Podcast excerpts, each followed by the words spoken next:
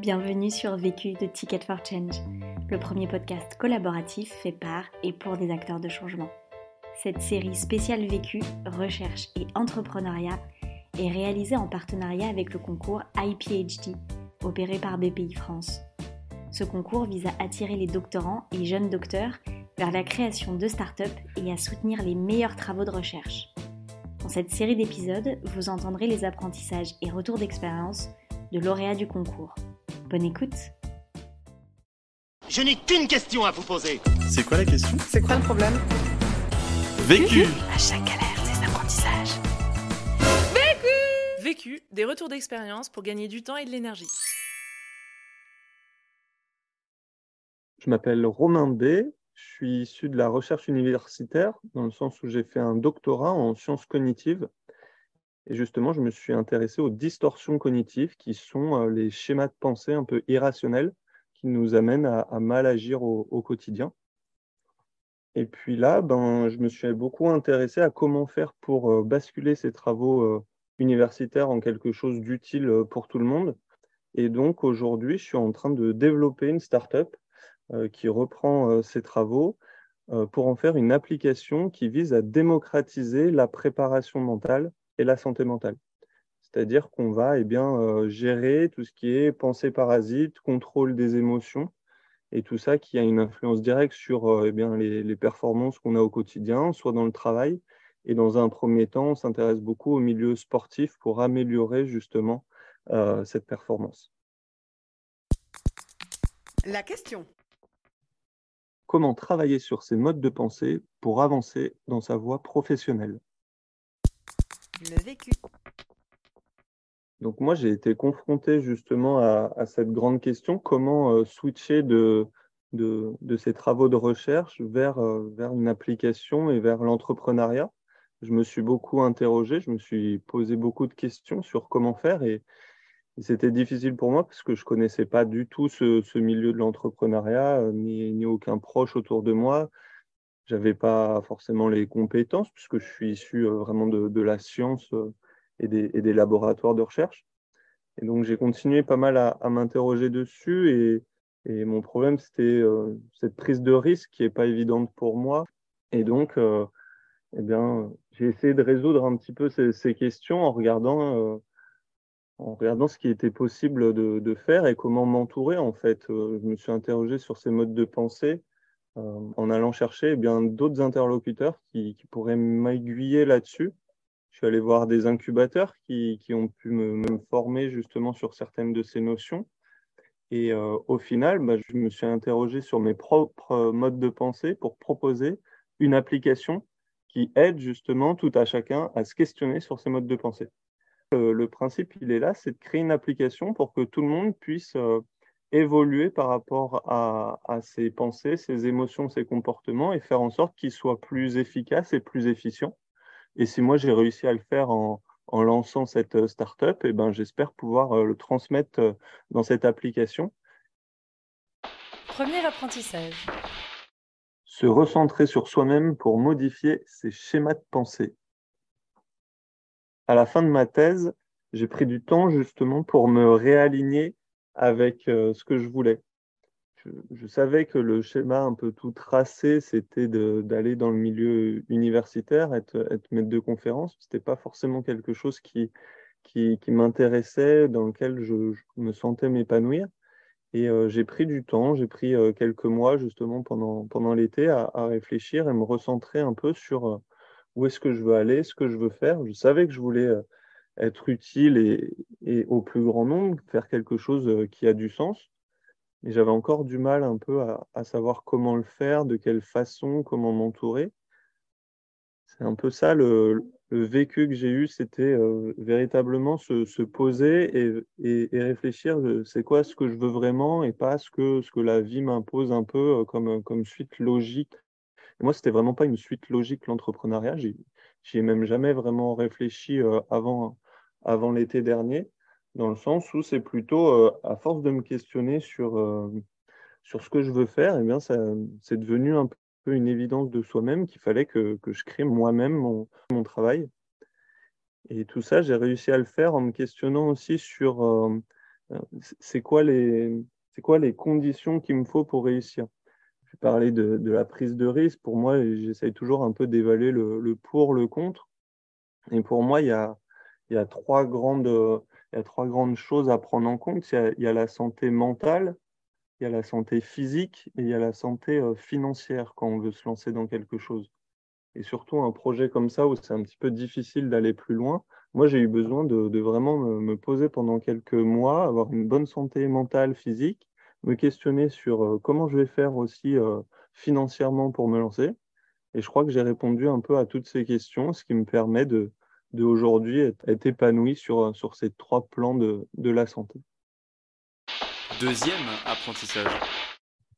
Connaître au mieux ses traits de personnalité. Un conseil que je donnerais pour euh, bien connaître ses traits de personnalité, c'est justement de passer un test euh, scientifique qui s'appelle euh, le Big Five. Big Five parce qu'il y a cinq grands traits de personnalité qu'on a tous. il y a cinq grandes dimensions. Donc, ces cinq grandes dimensions, c'est quoi? Pour s'en souvenir, en fait, il y a l'acronyme Océan. Donc, le O, c'est pour l'ouverture, l'ouverture d'esprit. Après, c'est le fait d'être consciencieux. Après, on a l'extraversion les faits d'être agréable et le neurotisme qui est le fait de voir la vie du bon côté ou du mauvais. Et en fait, sur ces cinq grandes dimensions, on est tous euh, plus ou moins, enfin, on est tous situés sur, euh, sur, ces, sur ces dimensions. Il n'y a pas un bon côté de chacune, il n'y a, pas, quelque chose de, de parfait à obtenir. C'est simplement que chacun d'entre nous, on, a un petit peu de ça en nous, et euh, c'est ce qui fait notre trait de personnalité. C'est ce qui est conseillé souvent quand on veut connaître ce trait de personnalité. Il y en a beaucoup d'autres qui, existent, mais celui-ci, c'est le, le plus euh, scientifique, si je veux dire, et le plus, euh, le plus validé. Et avec ça, en fait, moi, ça m'a permis de, savoir qui j'étais et qui j'étais professionnellement. Et ce que j'ai compris, en fait, de, de, de, tout ça, de ces traits, c'est que je peux être quelqu'un d'assez extraverti dans la vie de tous les jours avec mon entourage mais euh, dans le milieu professionnel, peut-être parce que c'est un, milieu, euh, l'entrepreneuriat, que, que, je connais moins et dans lequel je me sens peut-être euh, encore en apprentissage, je me sentais un peu plus introverti. Sur ce trait justement d'extraversion, j'étais assez bas. Ce qui m'a amené à pas mal me questionner du, du pourquoi, du comment, pourquoi j'avais ce trait de personnalité, ce que je pouvais en faire. Moi, je pense que eh ben, on peut toujours changer ces traits de personnalité. Euh, c'est pas quelque chose d'ancré, justement. On parle souvent de ce que c'est inné, acquis. C'est des choses qui, peuvent euh, se modifier avec des événements de vie. Et ça, c'est quelque chose que je travaille aussi en, m'entourant. Le fait d'être euh, peut-être introverti au travail et, et, pas s'affirmer, par exemple, ce que, ce que j'aime pas du tout, moi, c'est les cocktails où il faut aller serrer des mains à tout le monde et, et voilà, signer des contrats à droite à gauche dans, dans une soirée. c'est moins mon truc. Et donc, euh, en ce moment, je, suis en train de m'associer avec quelqu'un qui va pouvoir peut-être plus faire ça, qui est quelqu'un de plus extraverti sur, euh, sur cette donnée-là, mais sur les autres traits de personnalité, peut-être que c'est quelqu'un qui va euh, qui va avoir un peu plus de neurotisme, c'est-à-dire qui va avoir un peu plus le verre à moitié vide. Il faut, je pense, pour, pour faire une bonne équipe, trouver des personnes qui peuvent être complémentaires à part peut-être le trait d'agréabilité, je pense que celui-ci n'a pas besoin d'être complémentaire avec quelqu'un de désagréable. Si on est agréable, je pense que celui-ci, on peut, si on peut tous être agréable et assez euh, ouvert d'esprit, je pense que ça fera des, des bons projets et des bonnes équipes. Troisième apprentissage. Connaître son fonctionnement de travail pour être plus performant. Pour bien euh, savoir comment on fonctionne et comment on est on est performant dans notre travail, moi, ce que, je conseille et ce que je fais au quotidien, c'est justement essayer de trouver cette zone optimale de fonctionnement. On a embarqué justement dans, notre appli un, exercice qui est là-dessus. Et en fait, cette, euh, cette, zone optimale, pour moi, si je dois donner un exemple, euh, moi, je sais que je, travaille très bien dans deux situations c'est quand je suis eh bien, pas embêté, qu'on ne vient pas me solliciter toutes les cinq minutes, parce que les interruptions sont, très mauvaises pour être productif. Donc, techniquement, eh bien, je me réserve des, demi-journées dans la semaine où il n'y a aucune réunion et on ne vient pas m'embêter, je suis tranquille pour être productif. Une deuxième zone optimale où moi je suis assez performant, c'est un peu sous, la pression, sous le stress. Et donc, je m'impose moi-même des deadlines et c'est comme ça que je fonctionne très bien. Mais je sais que tout le monde ne fonctionne pas de, cette même façon. Et c'est pour ça qu'on a créé un exercice. C'est trouver son flow, c'est trouver sa zone. On a appelé ça l'exercice la zone, mais c'est un peu ce concept de flow qu'on connaît un peu. Et comment on fait? En fait, on, demande à la personne de se rappeler de sa meilleure performance au cours de l'année écoulée. La personne doit un peu réfléchir à cette meilleure performance.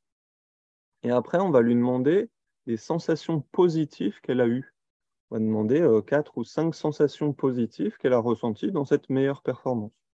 On va aussi demander les moins bonnes sensations, les sensations négatives qu'elle a ressenties au cours de cette meilleure performance. Et après, on va demander à la personne de cette fois-ci réfléchir à la moins bonne chose qu'elle a fait au cours de l'année écoulée. Donc la moins bonne performance en compétition ou euh, le plus gros problème qu'elle a eu euh, au travail. Et pareil, là, on va demander eh ben, les sensations négatives qu'on a eues pendant cette moins bonne performance, mais aussi, et il en existe, des euh, sensations plutôt positives dans cette moins bonne performance. Donc là, on a quatre situations. Et avec ça, en faisant un peu le delta entre chacune de ces situations, on obtient un graphique qui nous permet d'avoir les sensations qu'il faut aller chercher pour être bon au quotidien. C'est justement cette zone, ce flot qui ressort et qui euh, témoigne justement de ces sensations qui, pour nous, sont la zone à aller chercher pour, euh, pour être bon au quotidien et dans sa vie de tous les jours. Quatrième apprentissage. Visualiser ses objectifs on sait qu'il faut se fixer des objectifs au quotidien, parce que c'est comme ça qu'on avance, c'est comme ça qu'on arrive à, se challenger. C'est bien de se fixer des objectifs, mais ce qui est bien aussi, c'est d'essayer de, les visualiser. Ce qu'on propose aussi, c'est de pouvoir, euh, dans l'application, avoir ce qu'on appelle de la visualisation mentale ou de l'imagerie mentale. C'est des exercices qui vont permettre de se mettre dans un certain contexte et de s'imaginer déjà y être souvent, on voit dans, les sportifs, euh, que ce soit les skieurs, euh, avant une course, qui vont un peu fermer les yeux et s'imaginer la piste en, bougeant la tête, ou que ce soit les pilotes de Formule 1, ou même en, gymnastique. On, a aussi ça, on voit ces sportifs qui, sont déjà comme s'ils étaient en train de faire leur action. Ils sont simplement en train de fermer les yeux, en train de réfléchir. Bah, c'est un peu ce concept-là.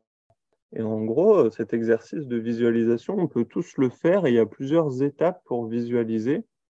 Nous, ce qu'on propose, c'est de commencer par essayer de s'imaginer le, contexte, le contexte dans lequel on va être. Donc, ce n'est pas obligé que ce soit pendant une compétition ou, euh, on peut tout à fait le faire chaque matin pour essayer d'imaginer un peu sa journée. S'il y a par exemple une, réunion qui nous stresse, une grosse présentation qu'on doit faire, euh, quelque chose comme ça, on, peut complètement euh, visualiser le contexte, c'est-à-dire le lieu, les gens qui vont être présents. Ça, c'est une première chose faut prendre 3-4 minutes pour, euh, pour visualiser tout ça. Après, il faut aussi s'imaginer euh, ce que je vais pouvoir voir, ce que je vais pouvoir entendre, ce que je vais pouvoir euh, sentir, même ce que je vais pouvoir dire.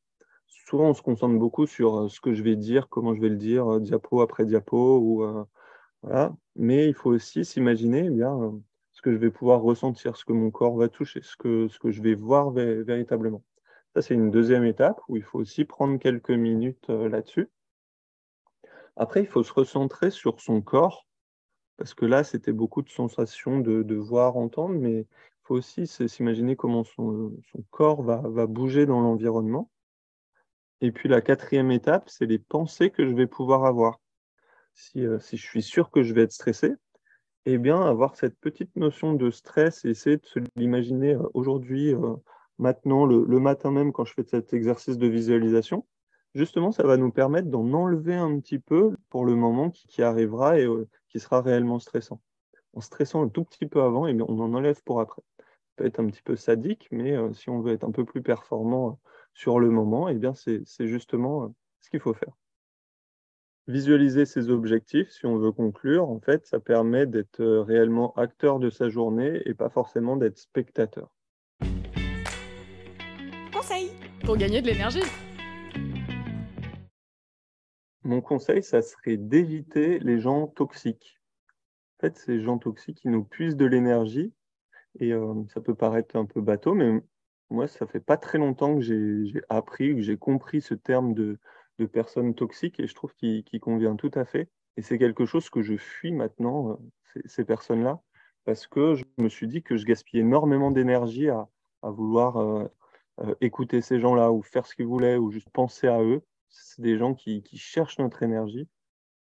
Donc moi, je me suis un peu éloigné de certaines personnes là-dessus, mais je pense que c'est pas plus mal parce que au final, on augmente notre propre santé mentale en s'éloignant de ces gens-là et on baisse notre, notre charge mentale à pas s'occuper de, de tout ça. Vu, vécu, vaincu. Pour plus de vécu, clique vécu.org. Je voulais te dire, euh, tu sais, on, a tous nos petits problèmes.